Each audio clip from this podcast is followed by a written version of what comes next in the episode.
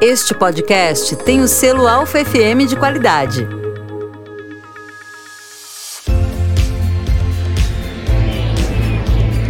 Oi, pessoal, bem-vindos a mais um episódio do podcast Viagem em Detalhes. Estou aqui com a Sandra. Oi, Rê, tudo bem? Tudo Hoje bom? a gente está recebendo a Andrea Aires. Ela é comissária e ela tem um Instagram super legal que chama Uma Vida Voando. Tudo bem, Andrea? E aí, tudo bom, meninas? Um prazer estar aqui. Muito obrigada pelo convite, é uma honra. Andrea, conta pra gente um pouco da sua experiência na aviação. Há quantos anos você é comissária? Como tudo começou? Nossa, olha, já são três décadas voando, né? Então, mais de três décadas, né?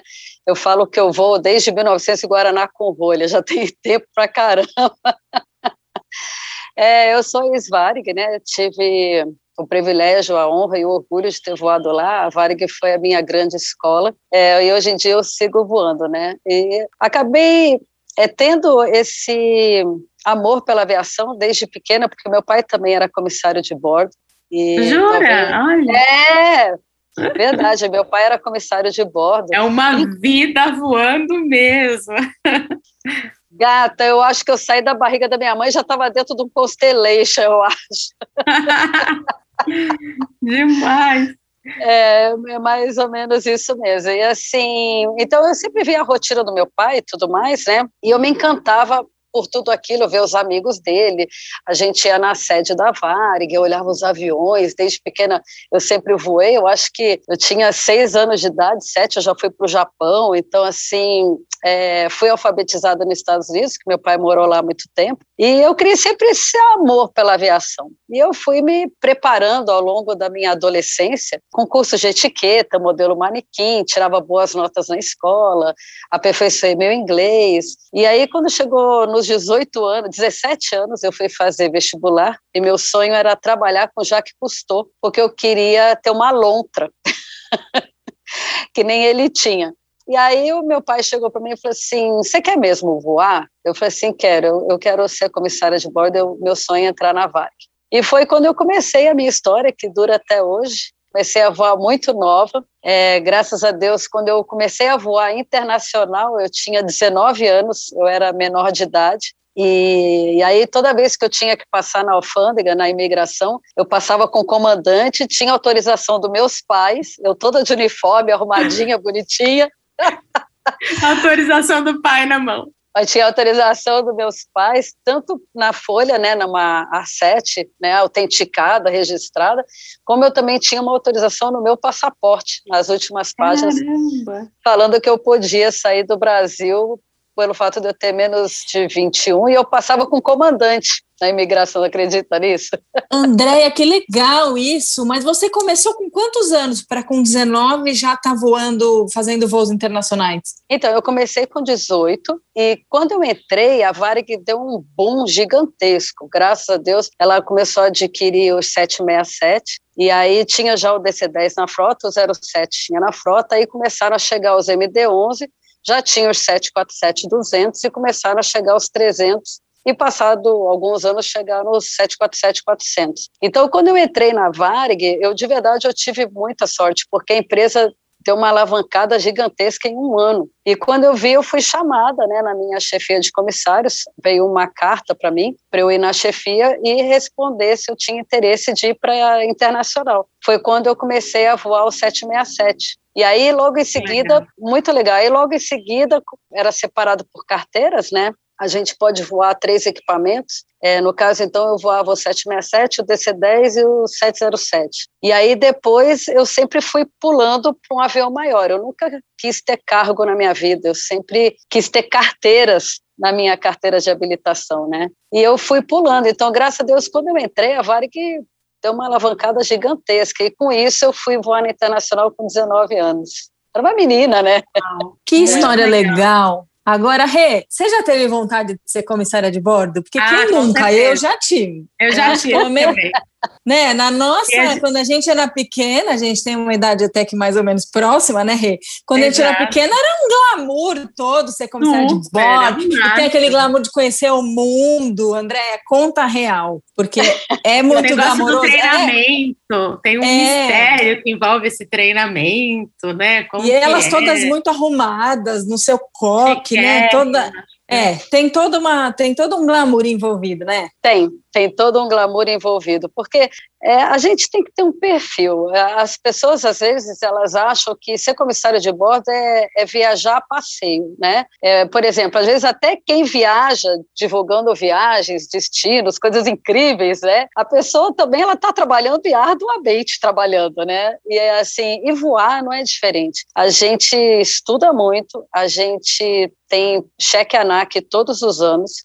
a gente tem manutenção de conhecimentos, né? Cada coisa que acontece muda todo um protocolo e procedimento na aviação e a gente tem toda uma adaptação em função disso. A gente, a gente aprende tudo, sobrevivência no mar, na selva, combate ao fogo, primeiros socorros. É, eu costumo falar que o avião ele passa a ser uma continuação do nosso corpo. É uma coisa muito interessante porque até o cheiro do ozônio que está do lado de fora, 40 e tantos mil pés, a gente consegue perceber que está uma chuvinha perto, está alguma coisa, o, o, avião ele passa a ser a continuação da ponta dos nossos dedos, né? E tem muito glamour, sim, em volta da, da profissão, e a respeito, ah, é, conhece vários lugares, passeia, viaja, a gente realmente a gente viaja bastante, a nossa escala, é, a quantidade de horas voadas, nossas é, são bem grandes, né? A nossa regulamentação é bem ampla, dependendo do horário que você apresenta, você voa bastante horas. E, mas é, dependendo da aviação que você faz, às vezes você até consegue conhecer os lugares. Caso contrário, gente, às vezes tem voo que você chega, tipo, sete horas da noite, e quando você vê, você tem que decolar às nove da manhã. O tempo de chegar, tomar banho, dormir, acordar, tomar café e já está saindo de novo, entendeu? Não dá tempo nem de nada, né? É. Não, não dá. Assim, e existe todo um glamour mesmo. As empresas, elas têm um perfil que é obrigatório você seguir, você assina um contrato, né, onde você tem que manter é, todos os procedimentos, protocolos e tudo mais com relação à empresa que você voa, e realmente tem todo aquele glamour, né, a vida de comissária, cada hora está num canto, tem todo um glamour, sim, mas é uma profissão que exige muito da gente. O que, que, é esse cheque ANAC que você falou? É tipo um teste? É, o cheque ANAC é assim, quando a gente, no caso, a gente faz um, cur um curso de comissário de bordo numa escola de aviação. Eu, na época que eu comecei a voar, é, eu fui moldada dentro da Varg, né? Então eu fiz o meu curso dentro da Varg e a Varg providenciou junto à aeronáutica o meu cheque ANAC que é onde a gente pega a nossa licença de voo, né? A gente pega, a gente vai ter a nossa licença, faz o nosso cheque ANAC, e aí depois você também faz a prova dos equipamentos. O cheque ANAC que a gente faz anualmente é para manter a nossa proficiência. Então a gente faz o, o cheque com relação aos aviões, procedimentos de primeiro socorro, sobrevivência. A gente faz isso anualmente. Fora os outros cursos, CRM, a gente faz muito curso ao longo da nossa carreira na aviação. E aí, digamos assim, poxa, mas você já está voando, aí você faz cheque ANAC, você tem risco, né? E com relação a perder a carteira, cada empresa tem um procedimento com relação ao cheque ANAC. Ah, você faz um cheque, reprovou, você faz outro. E aí depois cada uma tem a sua maneira de trabalhar. Mas a gente faz um cheque ANAC inicial, onde a gente adquire a nossa licença. Quando você entra na empresa, você faz aula de equipamento, faz tudo mais. A gente tem uma, uma CHT, que é um certificado de habilitação técnica. E a gente também tem um certificado de saúde que conforme a sua idade você revalida. A princípio tem a duração de um ano, dois, cinco, ou então dependendo da idade, não, acho que o máximo são cinco anos. Então a gente tem é, cheque direto, tanto de proficiência quanto de saúde, a gente está sempre fazendo. Também temos cheque de idioma, por exemplo, no meu caso eu sou ICAO 6, né, o meu inglês é de nativo, né, tanto que nem tem ICAO 6 mais para avaliação de idioma. Então, por exemplo, você faz a prova de inglês, você tem, aí você tira a nota lá, K1, 2, e você tem que sempre, dependendo da empresa aérea, ela pede que você atinja um mínimo no seu idioma para fazer determinados voos. Então, assim, gente, ser comissária a gente estuda muito. Não é fácil não, é muita coisa, hein? É. Caramba! E, e conta um pouquinho da sua rotina não agora que a gente está na pandemia, a gente vai falar oh. sobre isso, mas como que é a, como era a sua rotina antes de, de chegar a isso? Você estava voando internacional, hoje você voa nacional, como que funciona? É, assim, eu vou internacional na época da Varg, né? Da Varg. É, eu vou bastante tempo internacional lá. Hoje em dia eu realmente estou voando aqui pelo Brasil. Eu, costumo ah. falar que eu tô, estou conhecendo o meu país agora, né? Porque como eu, a minha de 24 anos na Varig, eu tive 23 só voando para fora. Então, hoje em dia eu falo que desses 10 anos que eu voltei a voar, agora é que eu estou conhecendo o meu país, né? Agora é que eu estou tendo esse privilégio de poder conhecer cada cantinho. E às vezes, ah, abre o voo para, ah, sei lá, Vitória da Conquista. Eu vou e peço, né? Ah, pode poder... pedir.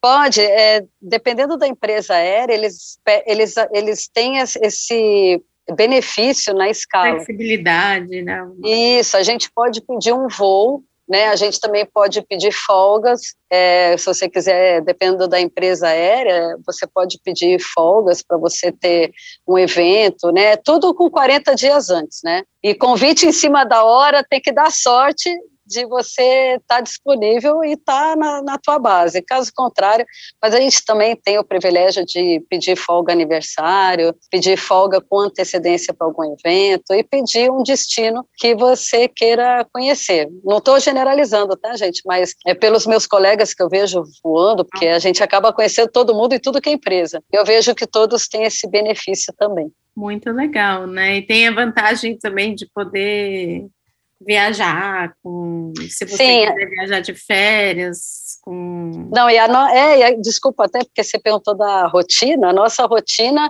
é uma rotina sem rotina, a gente é, é, é, uma, é uma rotina sem rotina. O que a gente tem de rotina mesmo é decolagem e pouso, né? A gente pode fazer até cinco pousos num dia. Chega uma hora que, se você está na ponte aérea, você já começa, tipo assim, gente, o Cristo Redentor em São Paulo, sabe aquela... Onde eu tô? Onde eu tô?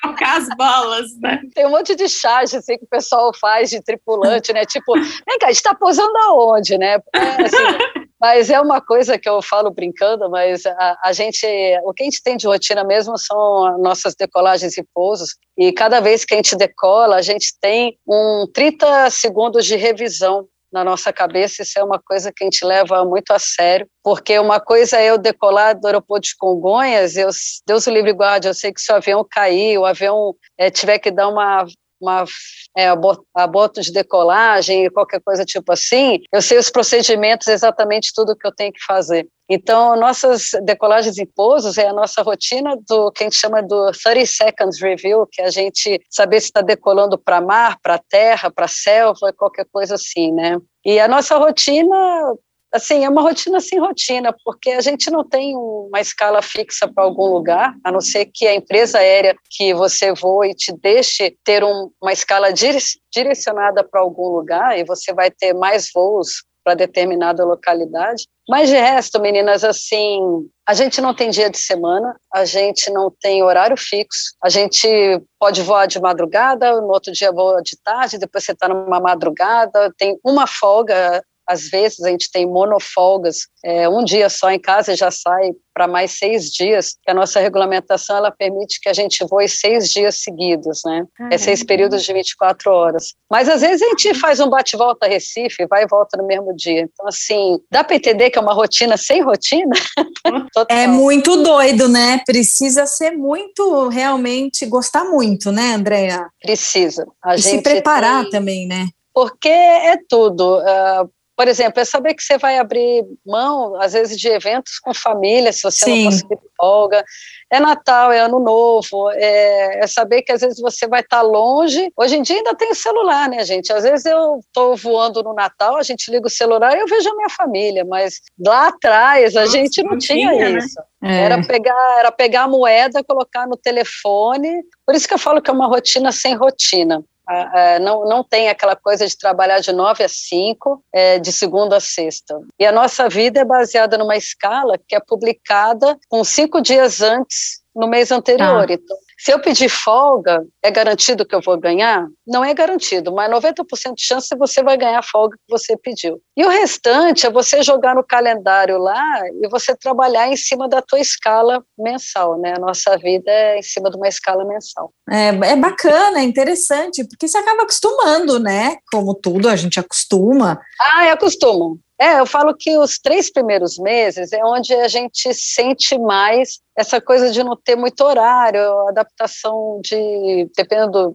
sei lá, por exemplo, às vezes você vai para Manaus, dependendo da época do ano, você tem fuso de duas, três horas, né? Rio Branco. Então, então se você voa internacional, apesar que é difícil começar na internacional de cá, então quando você já vai voar internacional, você já está acostumado, né? Mas são três a seis meses que eu posso dizer que é a gente, o corpo ele sente, ele sente os horários, ele sente o clima, ele sente a alimentação. E tem muita gente que fala assim, ah, eu não, não quero voar mais. Eu, eu costumo falar, gente, espera. É que nem casamento. É, é, é como qualquer relacionamento. Dá um tempinho que daqui a pouco você vai ver que vale a pena. Como que é a hierarquia? Você começa como? Chega até onde? Aonde pode ir? Olha, a hierarquia funciona da seguinte maneira, né? A autoridade máxima dentro do avião é o comandante, segue o copiloto, depois vem o chefe de equipe. Quando é uma empresa com avião grande, dois corredores, ou mesmo um wide body com um corredor, né, que seja, mas aí depois a hierarquia, então vem o chefe, o supervisor de cabine, e aí começam os comissários mais antigos, né?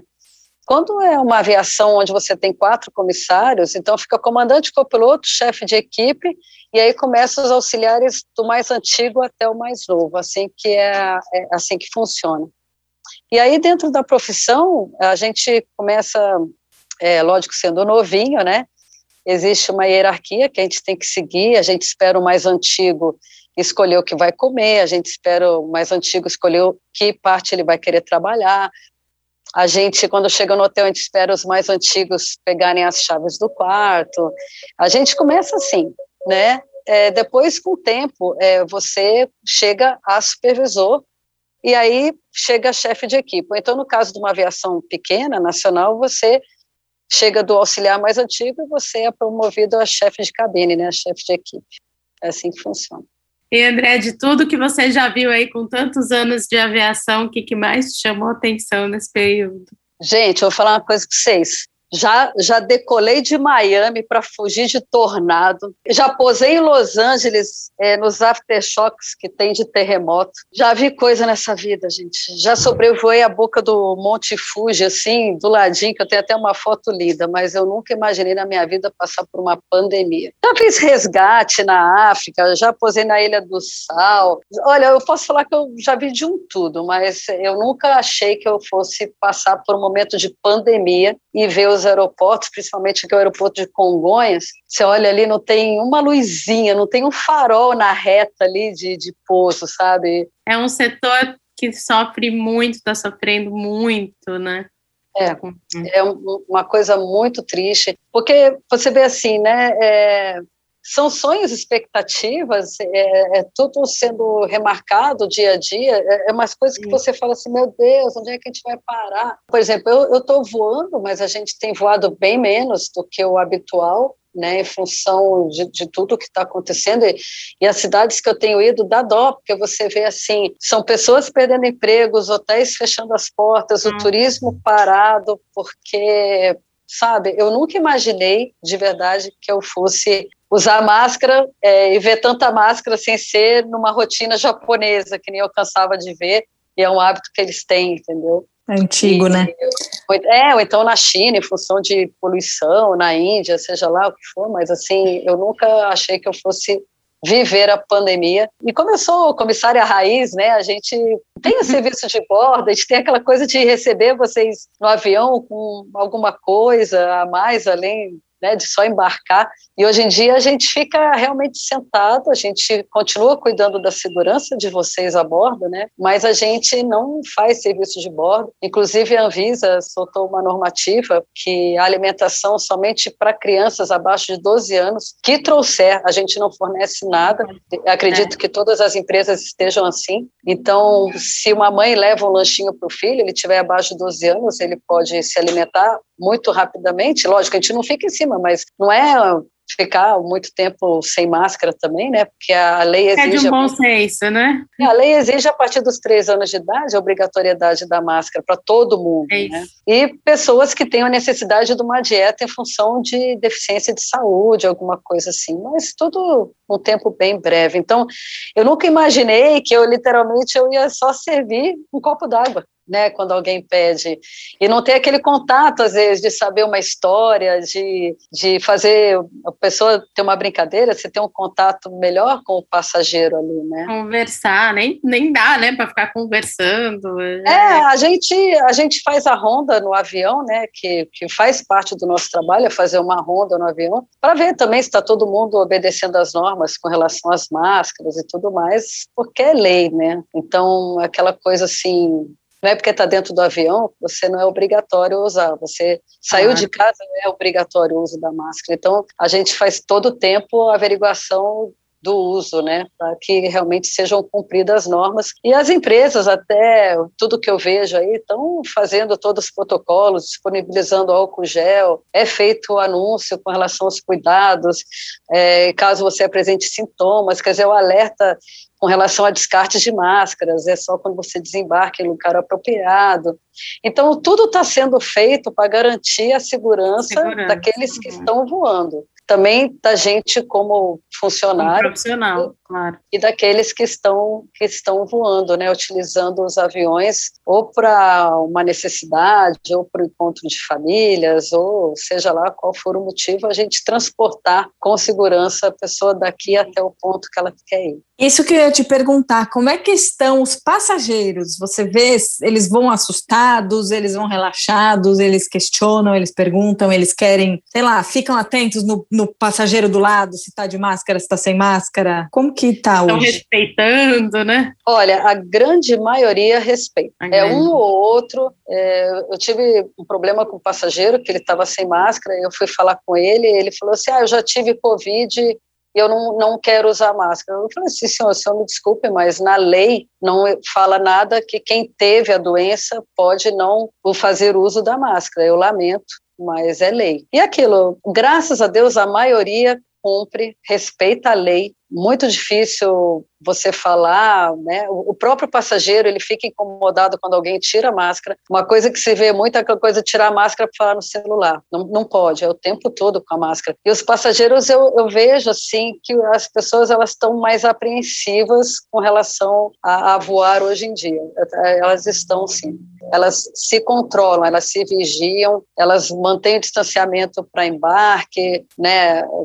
Dentro também do possível tem toda a coordenação do desembarque para fazer com segurança. Então eu vejo que as pessoas elas estão umas observando as outras. Isso aí é fato. É, tem que, que ser assim. Coisa, né? Se todo mundo não colaborar, a gente não vai sair do lugar, né? Pois é, ainda mais avião, gente, que você entra aqui em 40 minutos você passa doença para uma família. Então, assim, é, as pessoas elas têm que ter consciência que precisa né? se cuidar. A gente tem que se cuidar sabe? É. Porque Quanto mais a gente controlar agora, sabe, se Deus quiser, o normal nunca vai voltar tão cedo, mas pelo menos é uma garantia que a gente vai conseguir voltar a viver de uma maneira diferente por algum tempo mas voltar a viver. É, porque a gente está sobrevivendo, né? A parte boa da vida, que são as festas, as viagens, a diversão, encontro com amigos, a gente perdeu. Perdeu, você vê.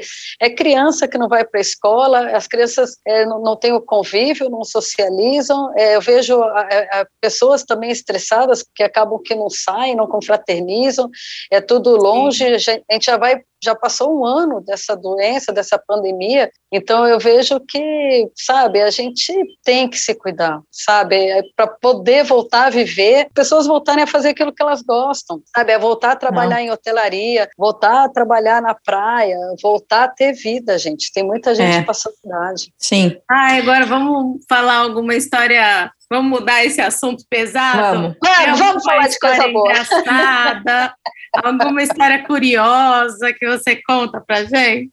Olha, história engraçada, porque assim, eu, eu vou muitos anos na primeira classe, né? E teve uma história engraçadíssima que estava eu e meu estávamos, é, eu e meu amigo Enan é, na primeira classe. Aí o Enan chegou para mim e falou assim: Andréia do céu. Eu falei assim: que foi, Enan? Falei assim: tá faltando um travesseiro. Eu falei assim: como assim tá faltando travesseiro? Eu falei assim: passageiro não vai ficar sem travesseiro, mas de jeito nenhum. Ele falou assim: mas o que, que você vai fazer? Tá faltando um travesseiro? Eu, aguarde. E na cabine econômica não estava lotada, né? Aí eu fui lá, peguei dois travesseiros bonitos, né? Eram bonitos travesseiros. Eu fui na executiva. Cheguei na executiva, né? Executiva lotada. Aí eu olhei assim, olhei para assim, ah, aquele cavaleiro ali parece bem acessível. Aí eu fui lá, virei para o cavaleiro e falei assim, senhor, tudo bom? Deixa eu fazer uma pergunta para o senhor. Ele, claro, pode fazer. Eu falei assim: você não gostaria de trocar um travesseiro por dois travesseiros maravilhosos? Aí ele olhou para mim e falou assim: ai, comissário, era tudo o que eu queria. Eu falei assim: Deus, obrigada. Peguei aquele travesseiro, fui lá e levei para a primeira classe. Aí meu amigo Renan falou assim: mas você fez mágica? Eu falei assim: não, foi uma abordagem bem feita. Muito bom. Outra vez também eu tive um, porque assim, o Luciano Zafir, ele voava muito com a gente na época da Varg, né? E a minha filha chama Sasha. E a Sasha dele ah, com a é? Xuxa já tinha nascido, né? E aí eu cheguei para o Luciano Zafir e eu falei assim, ah, né, com licença, não sei o quê, Luciano, nós temos uma, uma coisa muito linda em comum. Aí ele olhou para mim, ele é muito simpático sempre, né? Ele falou assim: Ah, o que, que seria? Eu falei assim: Nós temos uma filha Sasha. Aí ele, mesmo? Eu falei assim: Sim, nós somos pais da Sasha. E aí ele começou a rir, é, ele começou a rir, eu falei assim, pois é, minha, minha filha chama Sasha, não sei o quê, né? E aí eu tirei uma foto com ele, que aliás eu não sei onde é que tá. E na época eu fiz até uma brincadeira e eu comentei com ele, falei assim, Luciano, eu vou mandar um cartão de Natal para meus amigos assim. Eu e o pai da Sasha desejamos um feliz Natal e um feliz ano novo para todos vocês. Muito bom. Muito bom. É, e a é sua Sasha é mais velha do que a Sasha dele? Sim, a minha Sasha já está com 31. A minha Sasha é a número um. Olha, é, a primeira. É então. É, ela é, assim, essas coisas engraçadas, né? Uma vez posar em Buenos Aires, tinha uma vaca que não saía da pista, e a gente acabou posando em Montevidéu. Sabe aquelas Nossa. coisas? Aí todo mundo ficava assim, mas é uma vaca na pista? Eu falei assim, gente, é uma vaca na pista, né? Aí pega o avião, pega, faz toda a manobra, e a gente foi parar, acho que foi em Montevidéu até, gente, por causa de uma vaca na pista. Ah, outra coisa engraçada, uma vez a gente estava no 767, 767, os primeiros que a Varig recebeu, ah, lá atrás na Galley tinha lixeira no chão. E aí, na hora de decolar, tudo, eu virei para um colega e falei assim: gente, tá escutando um cachorro latindo? Eu falei assim, Andréia, para. Nem começou o voo, você já tá desse jeito. Eu falei assim, gente, eu tô escutando um cachorro latindo. Não deu outra. Decolou o avião, na hora que eu abri o açapão, porque era no chão, né? E tinha o compartimento e da lixeira. Era um pincher. O bichinho tremia, que nem vara verde. Aí o meu colega falou assim: e não é que é verdade? Eu falei que tinha um cachorro latindo. E aí a gente fez o speech, né, que no, no, no caso o passageiro, ele despachou o cachorrinho lá, né, mas depois a gente descobriu, porque assim, pegando até o gancho, né, o, o, quando você leva seu bichinho no porão, ele é, fica todo preso, é muito seguro, é muito tranquilo. Só que naquele dia, é, as, a, um gancho, ele desprendeu, até mesmo para as pessoas acharem que a, a gaiolinha, a, a, casinha do cachorro Sim. vai solta. Não, vai presinha, vai bem acomodada, vai muito seguro. E desprendeu. E aí ele foi subindo em algum momento lá, é, a portinha dele que abriu, e ele foi subindo, eu acho, nas malas lá, quando eu vejo o cachorro surgiu lá. Nossa, aquelas coisas, né? Ô, Andréia, me surgiu uma curiosidade aqui. Você, quando viaja como passageira, turismo, para suas férias, você fica de olho no que a pessoa faz, você fica analisando. A gente não desliga, gente. Uma não vez sei, né? tripulante, né? para sempre tripulante. A gente não desliga. Quando vê, você fica prestando atenção no fluxo, você olha, se tiver sentado perto da asa, você olha, é barulho, não sei o que, não, não tá servindo né? certo, se está errado. A gente não Isso desliga. É, a gente né? não desliga. É muito engraçado. É, não tem como desligar. É, é, assim, é, é, muito engraçado, mas uh, não consegue desligar. Que legal. Agora, no seu Instagram, Uma Vida Voando, você conta a sua rotina, você mostra quando você via, viajava, né? Ou faz seus voos aí esporádicos agora agora? O que, que você tem de conteúdo lá? Ah, é, lá na página, né? A página, bem, na verdade, foi ideia da minha filha também. Ela virou e falou assim: mãe, sabe, você tem uma página no Instagram? Vamos abrir uma página para falar da tua vida de comissária, né? Porque você tem uma história bacana de aviação aí e que o pessoal da tua época, né, da época que você começou a voar, ninguém conta as histórias da aviação no Brasil. E aí eu começou a ideia da página Uma Vida Voando, porque também é uma vida que passa voando. E eu falo sim de aviação, eu falo de seleção, eu falo de comportamento, eu falo de etiqueta, eu, eu trago para a minha página é, um pouco de tudo que eu aprendi é, que eu falo que são duas palavras que nunca saem de moda, que é o tradicional e o clássico, e eu vejo que até hoje, tudo que eu aprendi, eu fui lapidando ao longo dos anos, elas são muito atuais. E é uma página de mãe também, né? No, lá no canal YouTube eu ensino a passar café, fazer arroz, porque eu vejo que, gente, até no meu trabalho eu vejo que tem colegas que são carentes de saber coisas de mãe assim, não por não ter mãe ou coisa tipo assim, mas sabe aquelas coisinhas de mãe, até para eu passar para minha filha, aprender um café, um arroz e tudo mais. E eu também falo de, de é, dicas de pernoite, né, para quem é tripulante, onde é legal de comer, ou até mesmo no caso vocês, ah, eu nunca fui para determinado lugar, eu, eu mostro assim alguma coisa que eu tenha conseguido fazer é no pernoite, então eu, eu falo de tudo um pouquinho né? É, não é uma página que fale só de aviação, mas eu, eu falo de tudo um pouco. Mostro a minha rotina, meus horários que eu acordo. dicas de como fazer as tranças e arrumar Os penteados, é. Ai, tem que fazer qualquer dia penteado em vocês duas aí, hein? boa, boa. Legal, Ai, muito legal. Muito Vamos seguir então, Andréia, numa uma vida voando. Uma Andréia, queria te agradecer muito, adorei nosso papo aqui, foi ótimo. Obrigada. Foi ótimo. Ah, eu, Agora eu já eu... quero te encontrar aí em algum voo. Ah, espero que em breve. É mesmo. Por favor, por favor, meninas, vai ser quero, um prazer quero encontrar receber vocês. um cafezinho. Ai, um cafezinho gostosinho, com biscoitinho, com tudo que tem Isso. direito, pelo amor de Deus. Ai, ai. Eu que agradeço, muito, muito obrigada. Eu fiquei lisonjeada, eu fiquei muito feliz com o convite. Obrigada mesmo. E é isso, é uma vida voando, uma vida que passa voando, voando por aí. É isso aí. Obrigada, então, para todo mundo que ouviu a gente até o final. Sigam a André lá no Instagram e acompanhem a gente por aqui. Toda semana um episódio novo. Beijo, pessoal. Até semana que vem. Até. Tchau, tchau.